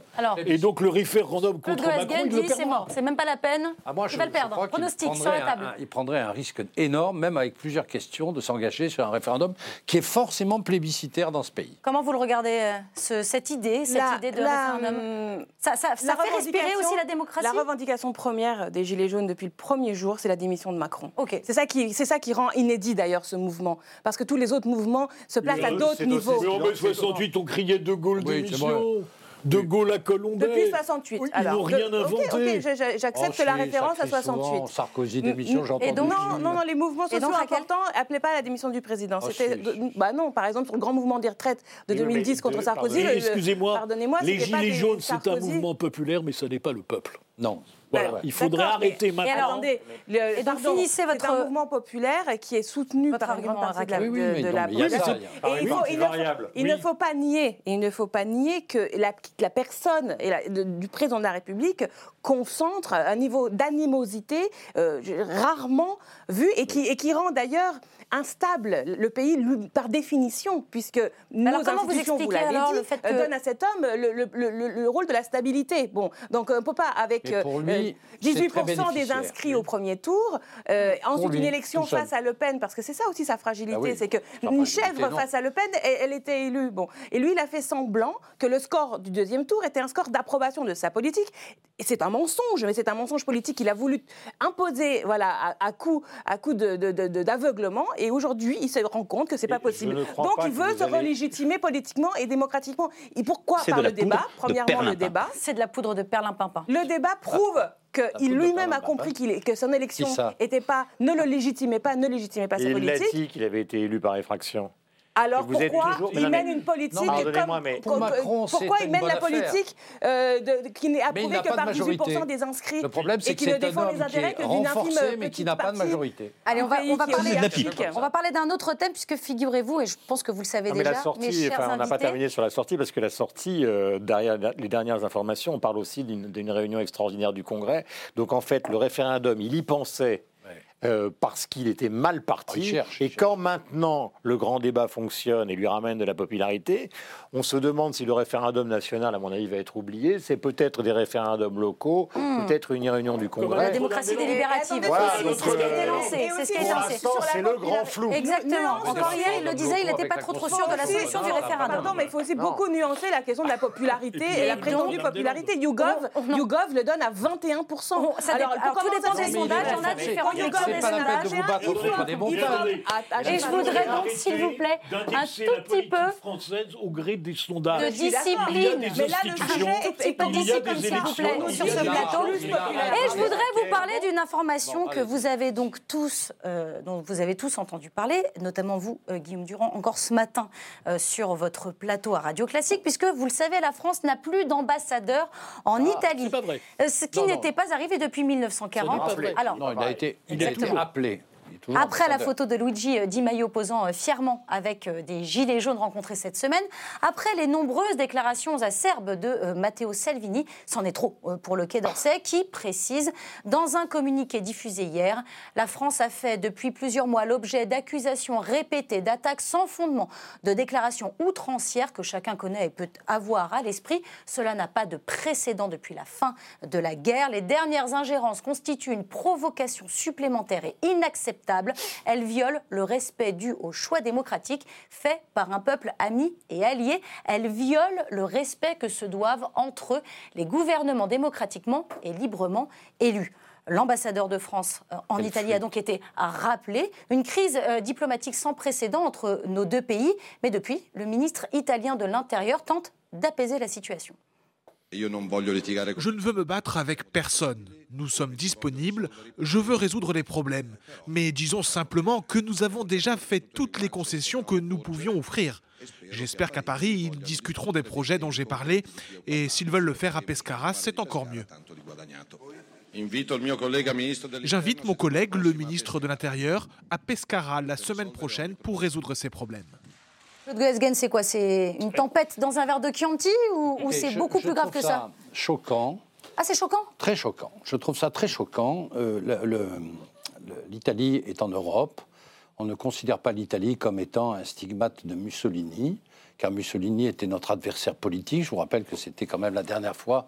Nous ne sommes pas en guerre potentielle avec l'Italie. Hmm. L'Italie est élue démocratiquement. J'apprécie pas du tout ce que les Italiens disent de Macron. J'apprécie pas du tout ce que Macron dit des Italiens d'ailleurs par la même occasion. Mais alors très franchement, ça, sent l'opération quand même électorale à la veille des élections européennes. Hmm. Au fond, pour Salvini, alors, qu'est-ce qui vous choque alors finalement Non, mais, mais enfin, bah, il y en a marre qu'on va pas mettre à, renvoyer les ambassadeurs pour des opérations qui sont des réparations ah. entre un parti politique et un autre parti politique. Pour Salvini et Macron, c'est une bonne affaire. Sauf que j'ai l'impression quand même que l'élection européenne ne se limitera pas à un affrontement entre les amis de Salvini en France et les amis de Macron en Italie. ils ne voient pas plus loin que le, bout de leur nez, Non, ils voient très bien le bout de leur nez. Au contraire, ils sont en train d'essayer de susciter une campagne médiatique, politique, tous les deux, chacun dans leur sens. L'un avec le nationalisme français latent, mm. l'autre avec le nationalisme italien. Bon, il n'y a pas que. Il y a les républicains, il y a la France insoumise, il y a le Parti communiste, il y a les écoulogistes. Et vous dites quoi on, les entend pas? On les entend pas? Non, mais écoutez, on ne va pas manipuler les élections à coup d'ambassadeurs rappelés. C'est ça Vous avez ce sentiment-là aussi, ah, Raquel Garrido C'est une manipulation des élections européennes. Là, on, tombe bas dans la tradition quand oh, même euh, diplomatique française parce que normalement, il doit y avoir une stabilité des intérêts français euh, euh, avec les gouvernements qui passent. Et l'utilisation de, de la politique et de la diplomatie pour des strictes euh, euh, bisbilles de politique nationale, je trouve que c'est dangereux pour notre stature au plan mondial. Quand on voit par exemple on, en parlera peut-être tout à l'heure, mais la façon dont le Venezuela est, toujours abordé sous l'angle du débat national. Il n'est pas en Europe, le Venezuela. Oui, mais il est utilisé. Mon argument, c'est que la vision qu'a le gouvernement sur le Venezuela quand ils en parlent, c'est pas parce que la France parle d'un pays d'Amérique latine avec toutes les problématiques que ça a, les États-Unis, etc. Ils parlent pour faire de la politique nationale, pour en fait toujours euh, opposer ça à la France insoumise. mais ça, Alors que fallait pas, fallait pas les applaudir à tout rompre comme des Attendez, non. mais attendez, on, vraiment, on fait le débat sur le Venezuela. Vous y avez mis du vôtre. On reste sur l'Italie, utiliser la diplomatie pour ça. Utiliser la diplomatie pour ça, je trouve que c'est euh, dangereux et pauvre. Mais je rajouterais surtout très important que le gouvernement veut absolument recréer artificiellement la configuration du deuxième tour de la présidentielle avec hmm. deux protagonistes. Or, cela est en contradiction absolue avec le mode de scrutin de la, du Parlement européen qui est proportionnel à un seul tour. Donc l'hypothèse intellectuelle qu'il n'y ait que deux personnes en concurrence n'existe pas sur cette élection, raison pour laquelle ils en font absolument des tonnes. Mais on n'est quand même pas tous obligés de rentrer dans le piège. Il y aura, quoi qu'il arrive, tout un tas de bulletins. Chacun pourra voter exactement comme il veut. Et il n'y aura pas deux tours. Dans aucun cas, il y aura un affrontement entre Marine Le Pen et Macron. Dans aucun cas. ce que, j'aime chez Raquel, c'est que même si on parle de la recette des langoustines à la mayonnaise, elle, le Venezuela, se met à pousser des hurlements sur tous les sujets, alors qu'on dit tous les trois la même chose. Ben que c'est absurde. Et j'ajouterais, moi, quatrième, c'est l'absurde. La seule chose qui est très dommageable là-dedans, c'est que le couple que représente la France et l'Italie sur le plan culturel, de François Ier à la Grande Débellezza de, Sorrentino, le voyage à Rome, enfin tout ce qu'on a appris dans les musées italiens, le fait qu'on ait la Villa Médicis, euh, qu'on ait un des plus beaux palais du monde qui soit l'ambassade de France, tout ça est désolant. Mais c'est pas nouveau, pardon pour eh la petite plaisanterie sur les langoustines, les rapports entre Berlusconi et Sarkozy étaient, déjà détestables. Et Berlusconi quittant le pouvoir a traité Sarkozy de tous les noms. Avec Chirac, ça a été très compliqué. Donc il y a cette espèce de de situation curieuse. L'Italie, c'est pratiquement le voyage obligé de tous les enfants français qui veulent acquérir une culture européenne, et dans l'autre sens aussi. Bien sûr. Voyage en Espagne, parce que c'est pas simplement l'Italie. Et en même temps, il y a une sorte de désaccord politique depuis un certain nombre d'années qui est assez terrible. C'est-à-dire que c'est un pays frère et en même temps, euh, les élites des deux pays n'arrivent plus à s'entendre sur beaucoup de sujets. Évidemment, il y a au cœur de tout ça la crise migratoire qui a joué un rôle considérable. Bien sûr. Maître Spinner. Ce que je veux dire, c'est que d'abord, l'Italie, fondateur du traité, traité de Rome. oui, le traité de Rome, oui. Maintenant, à l'origine de ça, il y a quand même la crise migratoire. Nous avons laissé les Italiens ah oui, seuls et tout prendre. Et donc les Jamais Italiens, serait au pouvoir. et les Italiens, les Italiens ont eu un réflexe de rejet face à l'égoïsme de l'Europe, eux devant tout supporter, et le succès de Salvini vient de là, et c'est un problème que nous n'avons toujours pas réglé. Ensuite, c'est la tempête dans le verre d'eau. Parce que que des, que des chefs de gouvernement, qui par ailleurs font de la politique, reçoivent en Europe, où il y a un Parlement européen, où il y a une commission, des partis entre guillemets frères ou autres, ça n'a rien de choquant. En revanche, je voudrais puisque, faire une incidente sur les élections européennes, parce que, Madame Garrido, vous faites une erreur. Le débat, et c'est justement ce qu'essaye de susciter M. Macron, c'est pas entre les nationalistes et M. Macron. M. Macron ne pèse rien en Europe. Voter Macron au Parlement européen, e. c'est un bulletin qui ne sert à rien. Le combat, ça sera entre les Républicains et le Parti populaire européen, qui est majoritaire en Europe, face à la coalition des nationalistes, derrière ce qu'il reste de social-démocratie, et encore loin derrière M. Macron et le, groupe libéral Croupion. Mais le PPE en Europe sera majoritaire, monsieur. À vérifier. Si vous voulez voter utile aux européennes, il faut avoir des députés membres du PPE. C'est lui qui dit, c'est pas c'est le militant. Avant le vous savez très bien, vous savez très bien qu'au Parlement européen, le PPE et le PSE euh, échangent de présidence à la mi-temps, euh, co-gèrent ensemble le Parlement européen, qui par ailleurs n'a aucun pouvoir par rapport au Conseil et à la Commission. Ça. Vous préférez une alliance de l'extrême droite qui domine le Parlement européen ou une bah alliance entre républicains sociaux-démocrates et républicains du Parti Non, mais pour moi, PPE et PSE, c'est la même chose. Donc, euh, oui, ça j'ai bien compris. Mais heureusement, votre audience en Europe est un peu faible. Certains, certains Gilets jaunes, on vient de le voir, ah rencontrent le vice-premier ministre italien. D'autres se préparent à l'acte 13 de la mobilisation, des rassemblements qui auront lieu un peu partout en France et qui draineront leur lot de casseurs. Sauf qu'ici, à l'Assemblée nationale, la ah. loi anti-casseurs a été solennellement votée. Alors, solennellement, certes, mais pas unanimement, surtout dans les rangs euh, de la majorité où 50 députés se sont abstenus. On va en parler, euh, Claude Goesgen. 50 euh, parlementaires, parmi lesquels Martine Vonner, Hugues Ranson et Jean-François Césarini. On les écoute. Je n'imaginais pas quand même autant.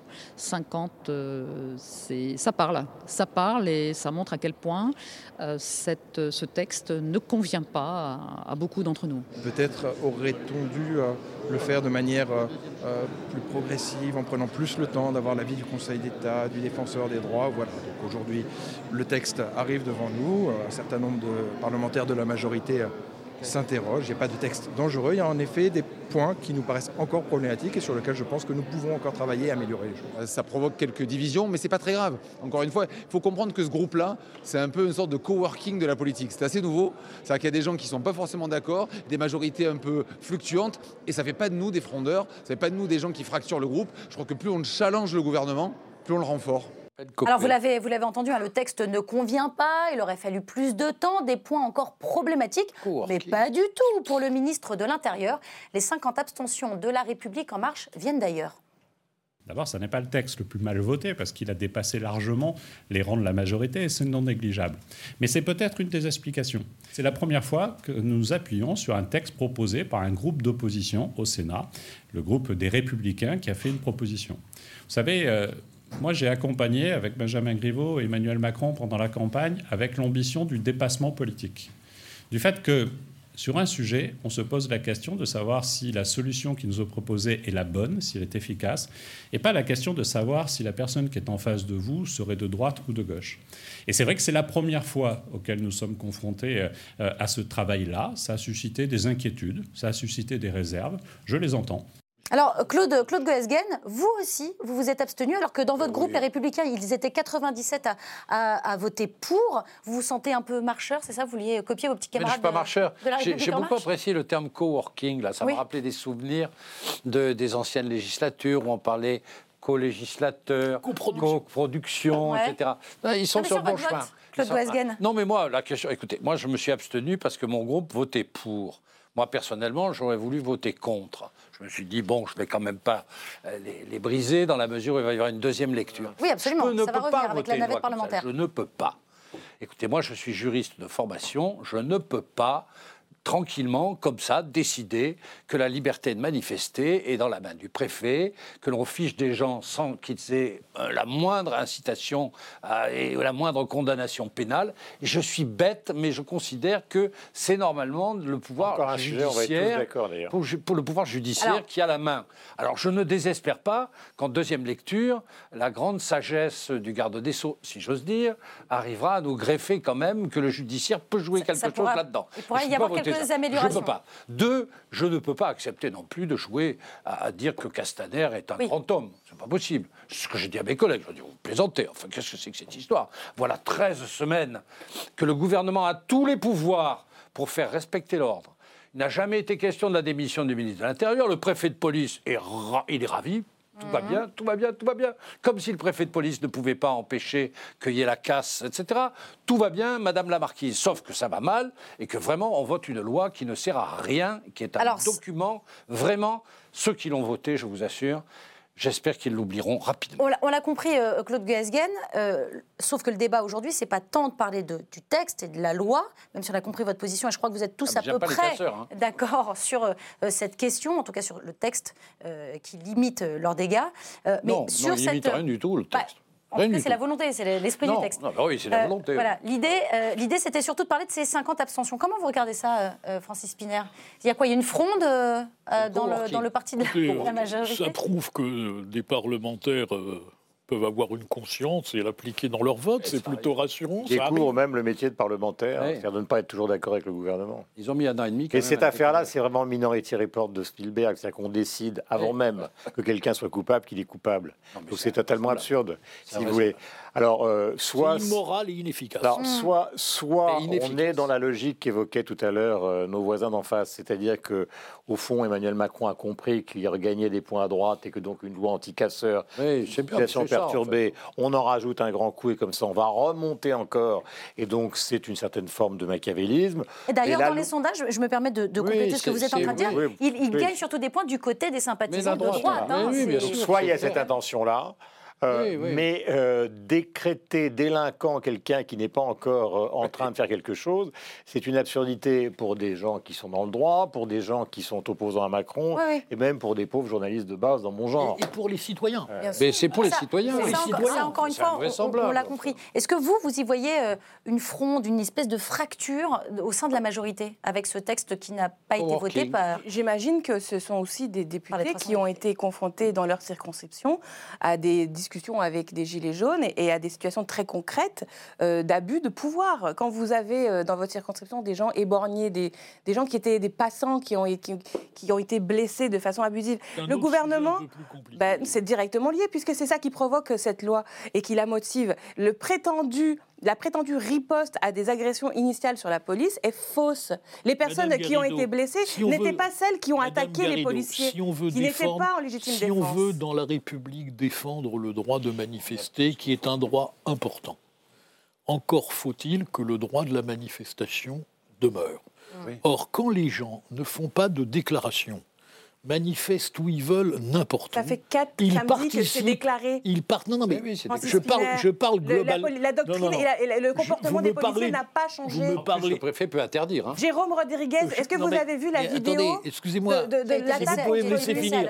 Je vous dis simplement que le droit de manifester est un droit qui obéit à certaines règles oh, et que quand les gens violent systématiquement ces règles, le problème du maintien de l'ordre devient difficile et vous ne pouvez pas dire que celui qui est passé qui assiste à une manifestation interdite, même s'il ne casse pas, il est déjà en infraction et il prend une part de risque. alors, premièrement, vous niez totalement le fait que désormais les manifestations sont, sont, Ça fait un mois Francis Spinner, que les manifestations. Ça fait huit, ça fait huit, huit actes de gilets jaunes avec une violence, avec une violence mais reconnaissez qu'elle. Et d'ailleurs, samedi demain, samedi, elles ne seront plus déclarées. Écoutez-moi, écoutez-moi, parce que là, ce qui se passe, c'est très grave. Est-ce que vous condamnez les violences contre les forces de l'ordre Évidemment. Bon, et ben voilà. Bah, justement, donc. Et ben dites-le. Mais pourquoi je suis présumé pas les condamner Parce que vous entendez pas Parce que je parle des personnes qui sont éborgnées non, parce que vous parlez pas beaucoup des policiers baissiers. non, mais attendez, au contraire, au contraire, je parle des policiers baissiers. Je dis que les policiers blessés n'ont pas eu l'occasion, eux, de faire payer les personnes qui les ont blessés, puisque ceux qui sont éborgnés ne sont pas ceux qui ont blessé les policiers. En réalité, Macron euh, Castaner ne protègent pas les policiers. Il les envoie dans des situations absolument mal organisées. Il les envoie là où il y a des manifestations spontanées, non déclarées, avec un maintien de l'ordre difficile. Je ne comprends pas comment on peut, on peut s'indigner euh, du fait qu'un préfet puisse désormais euh, interdire de manifester un, simple citoyen, et parallèlement à ça, ne pas s'indigner de la mutilation systématique de personnes qui n'ont pas à l'être. Allez, voilà. Oui, la non. Conclusion vraiment il y a des violences contre les manifestants et contre les journalistes qui sont inadmissibles. J'espère que les ah bah auteurs, j'espère que les auteurs en rendront compte devant la justice. mais en attendant, mais en attendant, vous ne pouvez pas dire que les forces de l'ordre ont une politique délibérée de blesser et de mutiler les gens. Voilà. C'est Cassaner. Je, vise le ministre vous de l'Intérieur. Il y a des politiques. Moi, moi je déteste les politiciens et les ministres qui se déchargent sur, sur les forces de l'ordre en disant que c'est des bavures ou des choses individuelles. C'est faux, c'est faux. Il y a une doctrine, le responsable c'est Cassaner et cet homme paiera, je vous le dis, il paiera un jour, au minimum politiquement et peut-être même judiciairement, euh, les dommages irréversibles qu'il a causés à ses compatriotes. Vous vouliez conclure, euh, Guillaume Durand, sur ce Non, ce que... Castaner est un incapable. Voilà. il, vous répondra, s'il regarde l'émission. Situation, euh, quand on se souvient, par exemple, de ce qui s'est passé pendant la réforme des retraites de Nicolas Sarkozy, il y a eu pendant huit mois des manifestations entre 300 et 1 million de personnes. Donc beaucoup plus importantes, avec des mots d'ordre qui étaient aussi parfois violents. Mais pas ces violences-là. Hmm. Et donc là, on voit bien qu'ils ont été pris de court, on en revient à l'Arc de oh, Triomphe, par des choses... Le puy le la préfecture du Puy-en-Velay, avec des gens qui crient comme le disait, comme le disait Madame Garrido tout à l'heure, Mais ils sont tout le temps pris de court. Claude. Ou quand Castaner a pris le pouvoir au ministère de l'Intérieur, juste à ce moment-là, une certaine forme d'incompétence qui finissent par aboutir au bout, justement, de X week-end à une loi absurde. Donc, ah on est tous d'accord pour dire que la loi est absurde. Eh ben voilà. c'est quelque chose qui a été mal géré qui aboutit à une loi absurde. Vous êtes tous d'accord sur ce sujet et on va... Ce serait honoré en votant contre. C'était le thème de ce débat. voter contre. On, en reparlera donc parce que je voudrais maintenant vous montrer euh, ces chiffres. Euh, ils nous viennent euh, d'un sondage IFOP concernant le complotisme en France. Regardez, 10% des personnes interrogées estiment que l'attentat de Strasbourg est une manipulation du gouvernement. 27% pensent que les Illuminati sont une organisation secrète qui cherche à manipuler la population et 22% sont persuadés qu'il existe un ah, complot sioniste à l'échelle euh, mondiale. Euh, et vous, euh, Guillaume Durand, est-ce que vous êtes comme 34% euh, des Français qui pensent que l'accident de Lady Diana est en fait un assassinat? Oui, je ne sais pas pourquoi vous vous retournez vers moi. Je, sais, je, pas, je voulais vous poser la question sur Lady Diana. absolument de goût tout à l'heure lorsque je parlais à ma voisine de la recette de la langouste mayonnaise. Mais, voilà, c'est pour la défendre un peu. Comment? Mais elle a raison, elle a raison, elle a raison de se moquer de moi aussi. Non, mais ce que je veux dire dans cette affaire-là, c'est que là, on est dans le sommet d'un mélange entre la connerie, les réseaux sociaux et le monde contemporain. Ok, donc ça, c'est votre explication. Non, c'est-à-dire que c'est le porte. Non, mais les réseaux sociaux, qui sont maintenant inévitables, sont le porte-voix mmh. de ce qui était auparavant soit minoritaire, soit clandestin. Euh, si vous voulez. Et ce porte-voix est gigantesque. Euh, puisque euh, vous pouvez maintenant dire quelque chose dans une petite émission, dans une réunion de bas. On n'est plus du tout dans la période de la domination des grands médias, le Monde, TF1 et tout le reste était ignoré. C'est une bonne chose? Non, mais vous arrivez maintenant dans un bar, vous dites une ânerie, il y a trois types avec un téléphone, ça, une, ça peut avoir une dimension mondiale en fonction de ce que vous donnez. Et hmm. puis vous avez des gens pour qui le rationnel, euh, moi j'ai une admiration sans borne pour pour Marion Cotillard. Mais ce n'est pas une animation, j'ai une passion pour cette comédienne dont je trouve qu'elle est l'incarnation de l'émotion au cinéma. Il est tout à fait normal qu'elle ait reçu pour son travail donc un, Oscar. Mais alors, quand, quand, vous la découvrez un jour chez Tadi dire ce qu'elle raconte sur le 11 septembre, vous vous dites, mais que se ah passe-t-il hmm. ah Que se passe-t-il? Et si vous voulez, cet exemple-là, qui est celui qui a le plus frappé les gens, est un exemple qu'on retrouve dans des dizaines de domaines. Le 11 mhm. septembre organisé par l'administration américaine. Oui, ou encore là. Euh, des, trucs, des trucs à la con. Les, vaccins, regardez beaucoup plus grave aujourd'hui. Bien sûr. Ah en cette période de grippe. Le, en cette période 43% des, des, gens, pensent que le ministère de la Santé. Exactement. Pense que le vaccin est un danger absolu. Euh, le vaccin qui et que le ministère de la Santé serait derrière. Des dizaines et des dizaines de milliers de Français. Donc, si vous voulez, euh, c'est, puisque vous m'avez donné la parole, c'est quelque chose qui me qui me consterne, cette affaire-là. Et je ne, vois, je ne vois absolument pas, par les temps qui courent, par les temps qui sont ceux des réseaux sociaux, ce que l'on peut faire contre ah, voilà, ça. Et encore une fois, certainement pas une loi. Ah non, non, non d'accord. Avec les fake Encore une absurdité. Ah, on a compris le constat. Est-ce que vous faites le même constat Mais du coup, qu'est-ce qu'on fait? Ah. mais attendez. Vous avez donné la parole à un journaliste pour parler de ce propos et, de ce sujet. Et, la réponse est fascinante parce qu'à aucun moment, on ne questionne le journalisme dans cette affaire. parce que le maître bien sûr. Oui, mais la remise en question des médias. Il parle que des gens de leur crédibilité. Il y a deux, il y a deux maîtres mots.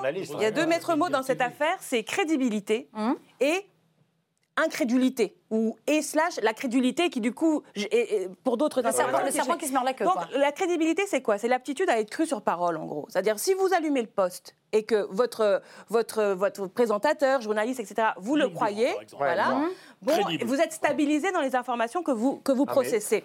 Si vous avez une fois deux fois trois fois quatre fois cinq fois dix fois c'est quoi vingt fois entendu ces journalistes raconter des âneries des mensonges qui ensuite ont été démentis. Là, vous commencez à passer dans une autre phase où vous dites, mais attendez, mais pourquoi ils font ça? Est-ce qu'ils me manipulent? Au, bénéfice de qui? Et la question, elle se pose, démocratiquement. Je vais vous raconter une toute petite anecdote qui est totalement anecdotique, mais ô combien révélatrice. Hier matin, sur, avant-hier matin sur France Culture, Guillaume Erner, euh, le rédacteur en chef, a fait un éditorial le, matin pour défendre euh, Glucksmann à propos de sa doudoune Canada Goose. Et il a dit au passage que il n'était pas le seul en Canada Goose, puisque Raquel Garrido, samedi, était en Canada Goose. Alors, expliquez peut-être mieux. Le, et sur la photo. C'est une marque de doudoune oui, qui a été effacé, qui a été effacé. Et par ailleurs, du sujet, quand même. sur l'image. Si on n'est pas hors du sujet, parce que s'il est capable de mentir sur un sujet aussi débile que ça, parce que je n'étais pas en Canada à cette manifestation, c'est faux. Mais on s'en fout. Ce dont on bien sûr qu'on s'en fout. Mais ce dont on s'en fout pas du tout. Ce qui est inquiétant, c'est qu'un journaliste ment. Non, non. Ce qui est inquiétant, quand même, dites-le que c'est un problème quand les journalistes mentent. C'est un problème. Comment ça se fait que nous on a un ordre, nous la déontologie. Francis, nous quand on quand on viole nos règles déontologiques, on a on a des sanctions. Lui, est-ce qu'il a été interdit d'antenne pendant un mois? Est-ce qu'il a une sanction? Vous parlez à celui qui a été l'avocat de Dominique Baudis, donc en hmm. matière de dérapage ah ben de la presse. Je eh ben pourrais en dire non, mais ça n'est pas le sujet. Mais bien sûr que c'est le sujet. Ce que les gens ont ce que non, ce que dit Guillaume a raison, et c'est un vrai défi pour la démocratie. C'est un défi pour les journalistes d'être crus. Vous me laissez finir avant, avant, il y avait des journalistes. Il y avait des journalistes. Il y avait des journalistes dont c'était le métier, qui bénéficiait d'un monopole de la parole, certains engagés, certains pas engagés, mhm. certains intelligents, certains cons. Aujourd'hui, tout le monde s'improvise journaliste. Mais c'est pas qu'un problème. Avec un iPhone, vous avez une conversation, il n'y a plus de choses privées. Euh, et surtout, n'importe qui peut tweeter, n'importe qui fait ça, sa chaîne. Ça, c'est pas un problème. Mais si. Le problème, c'est la de déontologie. Il n'y a plus de hiérarchie de l'information. À ce moment-là, vous allez rejoindre Macron qui veut un ordre des journalistes. Il n'y a plus de hiérarchie bah, de l'information. Je suis militante d'un conseil de la déontologie. J'ai écrit un livre là-dessus. Alors, excusez-moi. Alors, je vais vous dire votre conseil de la déontologie. Prenez un article. Lettre ouverte à Monsieur le Président de la République, Félix Faure, hein paru dans l'Aurore. Émile Zola.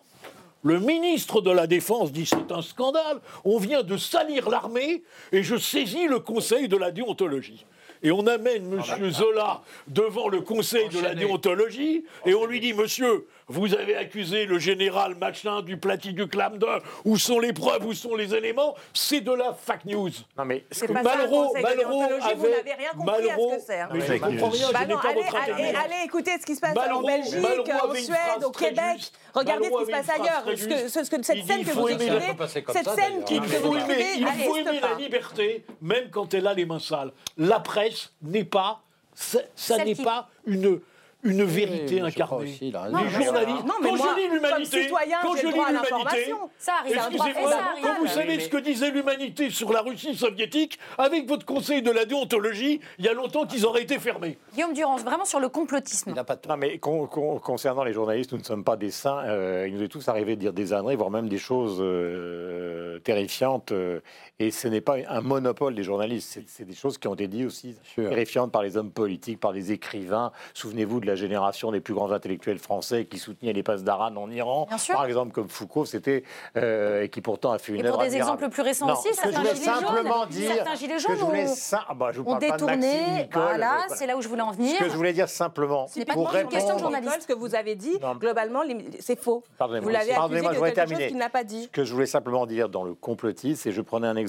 qui me paraît beaucoup plus actuel, qui est le vaccin ce ne sont pas les journalistes qui sont en cause, ce sont les professeurs de médecine Absolument. qui, à une majorité énorme, disent pour des maladies qui ne sont pas simplement la grippe, vaccinez-vous. Et vous voyez des gens qui continuent, et ce n'est pas les journalistes qui sont en cause là-dedans, qui sont des gens qui ont fait 15 ans, 20 ans euh, d'études et qui ont dit, et ils sont très très nombreux sur les réseaux sociaux, ils disent ce sont des agents des laboratoires pharmaceutiques, ces vaccins, c'est pire que tout. Non seulement ça ne guérit pas les maladies, mais ça les provoque. Là, on tombe par terre. Et c'est pas parce qu'un pauvre journaliste dans mon par des professeurs de médecine d'ailleurs. Voilà, et c'est signé par des professeurs de médecine d'ailleurs. Donc si vous laissez pas parce qu'un pauvre journaliste va intervenir dans ce, dans ce sujet-là qu'il arrivera à convaincre des gens qui sont atteints par une maladie qui s'appelle l'irrationnel. C'est pas irrationnel de pointer le poids des lobbies pharmaceutiques. il y a des euh, C'est pas irrationnel, ça c'est même au contraire très réaliste. D'accord, mais enfin les vaccins sont globalement. Évidemment. Les vaccins sont quand même globalement utiles pour nos enfants. Et plus que ça, plus qu'ils sont indispensables. mes enfants sont vaccinés, hein, mes enfants sont tous vaccinés. Voilà, la loi sur la presse c'est une bonne loi, il y a des juges. Vraiment, il faut se calmer là-dessus parce que on aura beaucoup de mal à traiter du complotisme avec les réseaux sociaux. C'est vrai, c'est compliqué. Les supérieurs du journalisme seront à la presse ce que la Sinon, vous rendez compte des abus. Alors, auront le droit de alors, manifester. mais vous verrez, Vous parlez de, de fake news, Eh bien, eh bien, ça tombe le jour où on perdra la presse, Ça tombe bien parce que euh, celui qui l'a inventé, qui met de l'argent dans plaît, l'investigation, qui pour les vérifications, euh, voilà, qui, qui- qui- qui- Ah, mais- le jour où on aura perdu ça, parce que Alors, Je vous demande de vous arrêter. Je vous demande de vous arrêter. Merci. Alors voilà. Euh, je voulais vous parler de, de Donald Trump. hein. Il a voulu euh, sauver les apparences dans son discours de l'état de l'Union. Euh, Mardi soir, le président américain fait mine de tendre la main aux démocrates. Il leur a chaque parlé année. santé, rénovation des infrastructures, élimination du sida. Mais le logiciel n'a pas changé d'un iota. Malgré le plus long shutdown de l'histoire américaine, Donald Trump a consacré la majeure partie de son discours à défendre la construction euh, de son mur entre les États-Unis et le Mexique, morceau choisi. Dans le passé, la plupart des personnes présentes dans cette salle ont voté pour un mur. Mais le bon mur n'a jamais été construit. Je veux le faire construire. Alors, travaillons ensemble, faisons des compromis et trouvons un accord qui rendra l'Amérique vraiment sûre. Alors Claude Goesgen, comment vous, vous le regardez, ce président américain. Vu de France, est-ce qu'on a tendance à trop le mésestimer D'abord, vous dites, mais Trump, chaque année, a le même discours. Absolument. C'est le discours de l'Union. Non, mais tous les Il présidents pas changé des États-Unis. depuis hein. euh, l'année dernière. Tous les cas, présidents. Mais Obama avait exactement le même discours à l'égard des républicains. C'est normal, c'est le discours de l'Union. Le président de la République, le président des États-Unis arrive pour dire nous sommes une nation unie. Donc il est normal que Trump le fasse à sa manière. Et je trouve que Trump le fait, euh, le fait plutôt bien, contrairement à ce qu'on dit partout, qu'on le considère comme un imbécile, un abruti, un analphabète. Voilà, c'est ça. On a tendance, on a tendance à trop le mésestimer. C'est très français. Et c'est ne pas comprendre en fait le personnage et la politique cas de Donald Trump. américaine Oui, aussi, ils sont partis vrai, contre lui.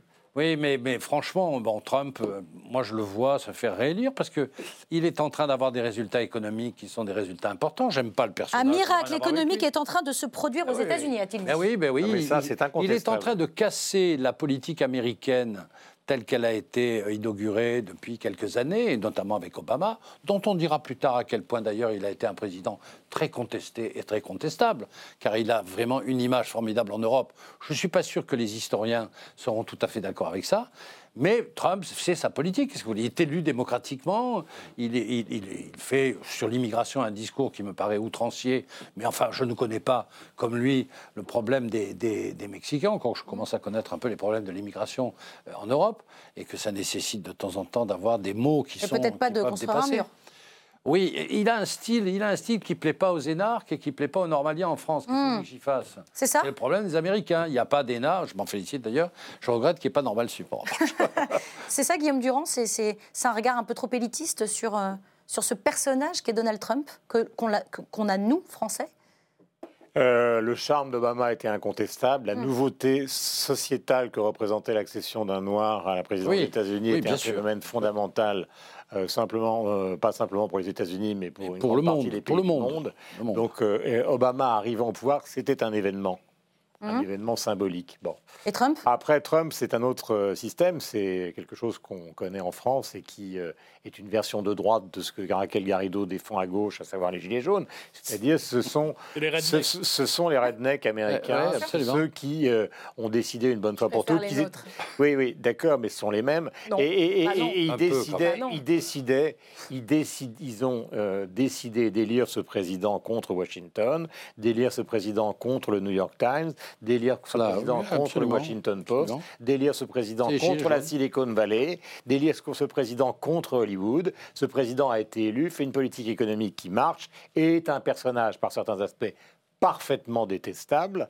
Mais si vous voulez, aujourd'hui, je ne sais pas s'il sera réélu, comme le dit Claude Goasden, ce que j'ai senti quand même dans ce discours par rapport, là c'est là où je suis un peu en désaccord avec vous, par rapport à ce qui s'est passé avant, c'est que Précédent discours, vous voulez dire ou même le- au climat politique des, des, huit- des huit jours qui précèdent, Ouais. c'est que euh, la radicalisation des démocrates à son égard, de la presse à son égard, a un poil changé. C'est que comme s'ils étaient en train de découvrir que peut-être il n'était pas exactement ce qu'on raconte de lui. Car il faut savoir que dans la presse américaine, C'est vrai, on, a même, on a même décortiqué son emploi du temps pour savoir justement à quelle heure il travaillait exactement. Pour vous, ima- vous imaginez ce que c'est si on faisait la même chose en Oui. France. Mmh. regarde, Ça va venir. ça, ça va venir. Euh, euh, donc il, il était vraiment l'homme à abattre. Et ce discours marque un certain tournant dans le respect que les institutions finissent par avoir pour leur président. Il a été applaudi par Parce qu'il avait la possibilité de passer outre. Hein. Il avait tout à fait la possibilité de passer outre. Enfin, c'est pas mon héros non plus. Quel est, euh, c'est, votre héros à vous, euh, Donald Trump, euh, Raquel bah, C'est ce que c'est de faire croire, voilà, une certaine un discours très parisien qui consiste à dire avec ce mot euh, euh, populisme, à mettre tout le monde dans un même paquet, comme si c'était tout pareil, comme si, euh, voilà, moi j'étais la même chose que Donald Trump, alors que c'est d'évidence non. Le, seul point commun, effectivement, c'est une latéralisation très forte du discours politique entre le peuple d'une part et l'oligarchie d'autre part. Sauf que aux États-Unis, la, grande différence entre Trump et les Gilets jaunes français, c'est que Trump, lui, en réalité, est un oligarque qui continue de mener une politique au bénéfice de ses amis euh, les, ultra-riches. Par exemple, l'idée de taxer euh, au-delà de les, bénéfices, les, revenus au-delà de 10 millions de, dollars à plus de 70% n'est pas une idée qui vient de Trump. Elle vient de Alexandria, euh, comment elle s'appelle, Ocasio-Cortez, qui est proche de Bernie Sanders. Bon, donc, et, et, si vous regardez les directives du peuple qui les 43 revendications des Gilets jaunes, vous avez dedans le rétablissement de l'ISF, qui est redneck. Vous voulez dire que les Gilets jaunes sont à gauche euh, Je parlais de la base électorale, je ne parlais pas de sa politique, je parlais de sa base électorale. La base électorale de Trump ne demande pas la hausse du SMIC, le rétablissement du l'ISF. Ils sont totalement dans l'idée de la fortune construite individuellement, etc. Vous ne pouvez pas comparer la France et les États-Unis. C'est vous qui l'avez fait. L'idée de... C'est moi qui l'ai fait en Ce que Guillaume a dit, et il a raison, c'est que l'analogie entre les Gilets jaunes et entre l'électorat de Trump, c'est que ce sont des gens qui se sont sentis oubliés. Évidemment. Ce sont des gens qui ont subi les crises industrielles, mais sauf qu'ils ont une conception très américaine, c'est-à-dire de la libre entreprise, de la réussite individuelle. et donc ils sont contre, entre guillemets, le socialisme qui est quasiment un gros mot, même si Bernie Sanders l'a un peu réhabilité. Et si vous prenez, car Obama n'a rien fait et rien c'est beaucoup dire, comme disait quelqu'un. Mmh. La seule chose qu'avait fait Obama qui était intéressante, c'était l'Obamacare.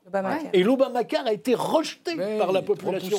Parce que l'idée de la solidarité, comme en France la sécurité sociale, ce n'est pas américain. Donc évidemment que les rednecks américains ne peuvent pas être comparés dans leurs revendications et dans leur but aux Gilets jaunes. Mais c'est les mêmes causes, c'est les mêmes raisons qui ont poussé à, à, dégager. Un à peuple dégager va sécréter en termes de revendications quelque chose de euh, différent Hillary son histoire. Hillary Clinton et nous, les Français, ce que nous sécrétons nous l'établissement de Washington. C'est plus de partage, une justice fiscale, une démocratie. Je voudrais souligner quand même qu'on se souviendra pour les historiens que Obama a déclenché quand même un problème en Méditerranée et au Proche-Orient que nous ne sommes pas prêts d'éteindre et que ça, très franchement, sur la, Syrie, sur la politique étrangère des États-Unis, c'est une Et c'est une faute que la France soit alignée sur l'OTAN euh, d'une telle façon. Et vous verrez que le, et, les, États-Unis et Trump et ceux qui disent qu'ils ne travaillent pas sont absurdes comme accusation. Sur l'OTAN, pourquoi Ce qu'il est en train de faire. La France est alignée sur l'OTAN. Oui, la France est alignée sur l'OTAN sur tout. Bah, c'est pas compliqué. Surtout, quel est de, depuis, depuis l'élection de Sarkozy, ensuite Hollande et aujourd'hui Macron, quel est le sujet de politique internationale sur lequel on s'est opposé à l'OTAN? Aujourd'hui, euh, vous avez la reconnaissance unilatérale d'un président autoproclamé en Amérique latine, ah, mais depuis le Chili, depuis le Chili. Ah, non mais attendez, pardonnez-moi, mais ça vous fait rire. Mais si les, si, non, ça ne fait pas rire, c'est la situation au Venezuela. Eh ben voilà, gens qui sont obligés. Eh ben voilà, vous me tendez le lancement sur un, vous me servez le lancement sur un plateau on dit que la, visite de l'Italien, c'est de l'ingérence. Eh bien, eh ben voilà, eh ben voilà. On va en parler tout de suite puisqu'on quitte l'Amérique du Nord pour rejoindre, vous l'avez compris, l'Amérique du Sud et plus particulièrement le Venezuela. Eh ben on va en parler tout de suite, Francis Spinner. C'est un pays qui s'enlise, qui s'enlise, c'est terrible, hein, c'est compliqué. Ah, non, non, non, ne bougez pas, ne bougez pas. Je peux y arriver toute seule. Un pays qui s'enlise entre un président héritier de plus en plus contesté et un président autoproclamé qui pourrait organiser de nouvelles élections. C'est en tout cas le souhait de la France exprimé par le ministre des Affaires étrangères. On écoute Jean-Yves Le Drian chez nos confrères de France Inter. Nous considérons qu'aujourd'hui, le président de l'Assemblée nationale, M. Guaido, dont la, la, légitimité est parfaitement reconnue, qu'il est habilité à provoquer des élections présidentielles. C'est cela le sujet. Et, qu'il est donc du président coup, par, intérim pour provoquer des élections, pour provoquer des élections euh, présidentielles mais qu'il est selon la France président par intérim nous allons du Venezuela. Nous mettre en relation aujourd'hui avec nos collègues européens pour reformuler cette demande et faire en sorte aussi qu'un groupe de contact que nous nous proposons de créer pour accompagner la transition, non pas pour être neutre, mais pour accompagner la transition, puisse se mettre en œuvre avec euh, les pays européens qui voudront bien s'y joindre. Transition, un, pas de plus donc dans l'après-Maduro, totalement soutenu par Emmanuel Macron, qui a tweeté sur son compte officiel Les Vénézuéliens ont le droit de s'exprimer librement et démocratiquement. La France reconnaît Guaido comme président en charge pour mettre en œuvre un processus électoral. Ah, Nous soutenons le groupe de contact créé avec l'UE dans cette période euh, de transition. Raquel Guérido, est-ce que vous aussi, comme Jean-Luc Mélenchon, vous pensez que ce n'est pas une bonne idée de reconnaître euh, Guaido comme président par intérim. Il qualifie, donc le président de la France Insoumise, euh, qualifie Juan Guaido d'aventurier. Est-ce que c'est aussi votre point de vue sur euh, moi, je suis consternée que la France euh, se comporte ainsi à l'international. C'est une, tradition de cow-boy que, que font les Américains, pas nous. Voilà, mm. nous, on ne fait pas ça. On s'aligne sur les États-Unis. Premièrement, on ne voudrait pas qu'on nous le fasse et on ne le fait pas aux autres. Et quand les, autres, le, quand c'est fait, on n'est pas d'accord. Normalement, la France, c'est ça. Alors, ça veut absolument pas dire la France que le droit la politique. C'est bien le droit d'ingérence. C'était une belle idée. C'était une noble idée le droit eh ben, d'ingérence. là, je suis, en désaccord avec vous. Moi, je suis pour le droit international. Voilà. Je pense qu'il y a une hiérarchie euh, des normes au sein de l'ordre international. et je ne suis pas, pour l'action unilatérale d'un pays hein. riche euh, sur d'autres pays. Lequel pays, pour revenir aux États-Unis tout à l'heure, a quand même. On, on reviendra après pour dire beaucoup de mal de Maduro, il n'y a pas de souci. Oui, parce que c'est comme ça la question. Attention, Attention, la rétention des, bénéfices du pétrole par les États-Unis, euh, de l'argent du pétrole euh, vénézuélien, c'est 20 milliards de dollars qui ont été euh, empêchés d'entrer dans le pays dans les derniers mois. Alors aujourd'hui, le, président américain dit on va donner 18 milliards, mais c'est l'argent des Vénézuéliens, de toute façon, que eux-mêmes ont retenu aux États-Unis par l'embargo. Il n'empêche que Maduro. on est bien d'accord que le pays est dans, est dans une situation épouvantable c'est les principales réserves pétrolières du monde. Il n'y a pas un seul sous dans la rue. L'inflation est phénoménale. Les gens crient à la misère. Donc ça, les gens ça... avec leurs pieds en quittant le pays. Non, euh, c'est vrai, mais et ça a plusieurs raisons. C'est multifactoriel. L'embargo américain a aggravé ça. Je ne dis pas que ce qu'avait fait Maduro avant. Des opposants sont arrêtés, des journaux, des journaux empêchés de paraître, des journaux empêchés de paraître, des manifestations sont réprimées. C'est un gouvernement. Vous qui criez en France au régime autoritaire, mais comment vous qualifiez l'actuel régime de Maduro Mais, l'incohérence, elle est du côté de Macron. Comment vous qualifiez le régime de, M. Maduro Moi, j'ai jamais défendu le. vénézuélien. Bah, comment vous qualifiez le régime de M. Maduro Moi, je n'ai jamais. Euh, vous aimeriez vivre sous l'aile de M. Maduro Je vous invite à lire, si ça vous intéresse vraiment le sort des Vénézuéliens. Oui, je vous pose une question très simple. Est-ce que vous voulez vivre au Venezuela sous Maduro bah, Est-ce que vous pensez. Vous faites de la politique nationale. Vous faites de la politique nationale, vous pensez que vous avez face à vous une insoumise. Vous défendez Maduro. Donc je vous pose la question. Ah Est-ce que vous, vous êtes... Oui, bien sûr. Ah bon? Bien sûr. Où, quand, comment? En refusant, en refusant bah ah ben non. Bah non, c'est faux. Vous vous trompez parce que les Vénézuéliens le souhaitent et vous vous trompez sur le droit international. Écoutez, arrêtez de vociférer parce que la, la réalité est bien plus simple. Est bien plus simple. Euh, écoutez ce que dit par exemple un, un, ancien ministre des Affaires étrangères vénézuélien qui s'appelle Temir Porras, qui, qui est par ailleurs professeur associé à Sciences Po en France, et qui, explique, qui a expliqué de longue date que la politique économique de Maduro amènerait une catastrophe économique, et a expliqué comment justement la politique de Maduro est coupable. Évidemment, ça il y a l'embargo, et c'est vrai tout ça, mais il y a aussi des... des il a une responsabilité. Euh, et, et, tout ça est absolument vrai, et, et Maduro a saccagé a saccagé le mouvement euh, qui est né de 99 d'une aspiration populaire qui était fort légitime face à l'oligarchie pétrolière. Et donc, et donc, oui, je pense et alors, et alors, donc, bah alors, alors, donc aujourd'hui, le pays est dans un état, on va dire, de guerre civile larvée, oui. d'accord.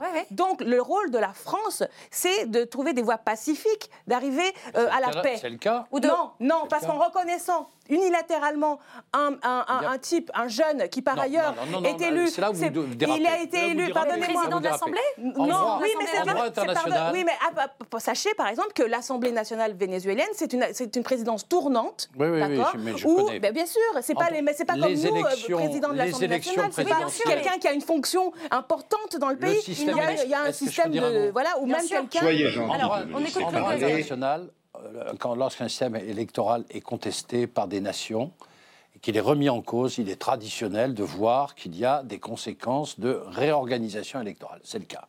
En l'occurrence, il ne s'agit pas de faire la guerre civile, il s'agit d'organiser des élections dans un contexte et qui soit un contexte démocratique. Il y aura certainement des observateurs de toute tendance qui viendront contrôler. Je pense qu'à l'inverse, on met l'huile sur le feu. Cela étant, je souhaite, moi personnellement, parce qu'on voit bien ce qui va se passer, on voit bien que Maduro va partir, je souhaite que la France rétablisse les contacts le plus rapidement possible avec le Venezuela, qui est un pays dont on a besoin, qui est un grand pays producteur de pétrole, dans une Amérique latine dont nous sommes cruellement absents. Et je trouve que pour une fois, l'initiative de Macron, permettez-moi de le dire, est plutôt heureuse. Et qu'elle s'inscrit dans le droit international. Ce serait, elle n'est pas soumise aux États-Unis.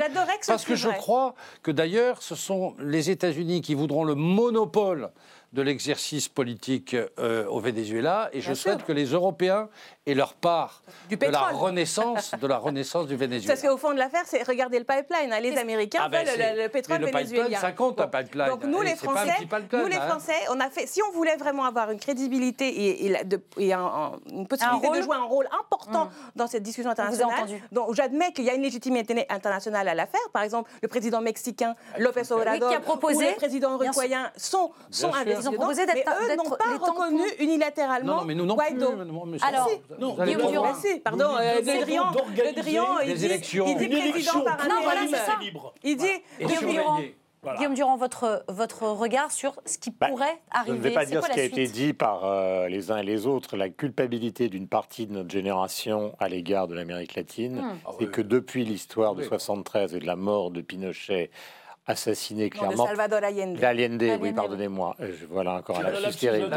c'est Intéressant. Donc assassiné, donc euh, assassiné par la CIA et par l'Amérique. Hmm. Il existe en Europe, il a toujours existé euh, dans ma génération une sorte de fascination euh, qui, qui a construit euh, et je pense, et ça concerne euh, Mélenchon, parce qu'il appartient à peu près à la même génération que moi, qui a construit une sorte de romantisme qui, au fur des années, et au fur et à mesure des années, s'est délité totalement. Le guévarisme, ça. Il s'est délité totalement, parce que l'Amérique latine, qui est un continent que j'adore, alterne entre des régimes iniques, des régimes autoritaires. Euh, on voit ce qui vient d'arriver donc une au, poésie Brésil, une littérature exceptionnelle, et finalement, on n'arrive pas à parler tranquillement de quelque chose qu'on aime. C'est-à-dire qu'on en revient à la question de l'Italie. Ben oui, c'est lié d'ailleurs, c'est très proche. Euh, tente, le, seul personnage politique en France qui avait une sensibilité sud-américaine, c'était Villepin. Pour des raisons simples, c'est qu'il était né.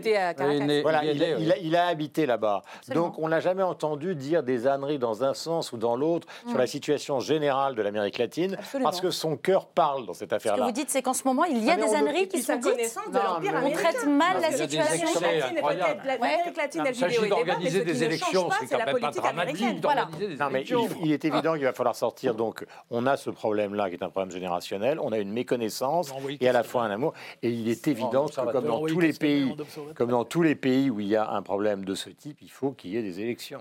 Moi, je dis, écoutez, Témir Porras, invitez. Libre. Intéressez-vous, intéressez-vous les, les, médias français à cet homme, Témir Porras. C'est lui qu'il faut c'est noté. Euh, interviewer. C'est noté, Raquel Garrido. On le fera. Merci, merci infiniment à tous les quatre d'avoir participé à cette. Non, tant pis, on n'aura pas le temps de parler de la prime d'activité, pas pour vous euh, ce soir. Une prochaine fois, on en parlera une prochaine fois. Promis, euh, Francis Piner, merci à tous les quatre d'avoir assisté à cette belle émission déjà disponible en replay sur le site de la chaîne parlementaire, mais aussi sur les box Orange. On se retrouve euh, vendredi prochain, mais d'ici là, euh, n'oubliez pas que l'important euh, n'est pas de convaincre, mais de donner à réfléchir. Allez, salut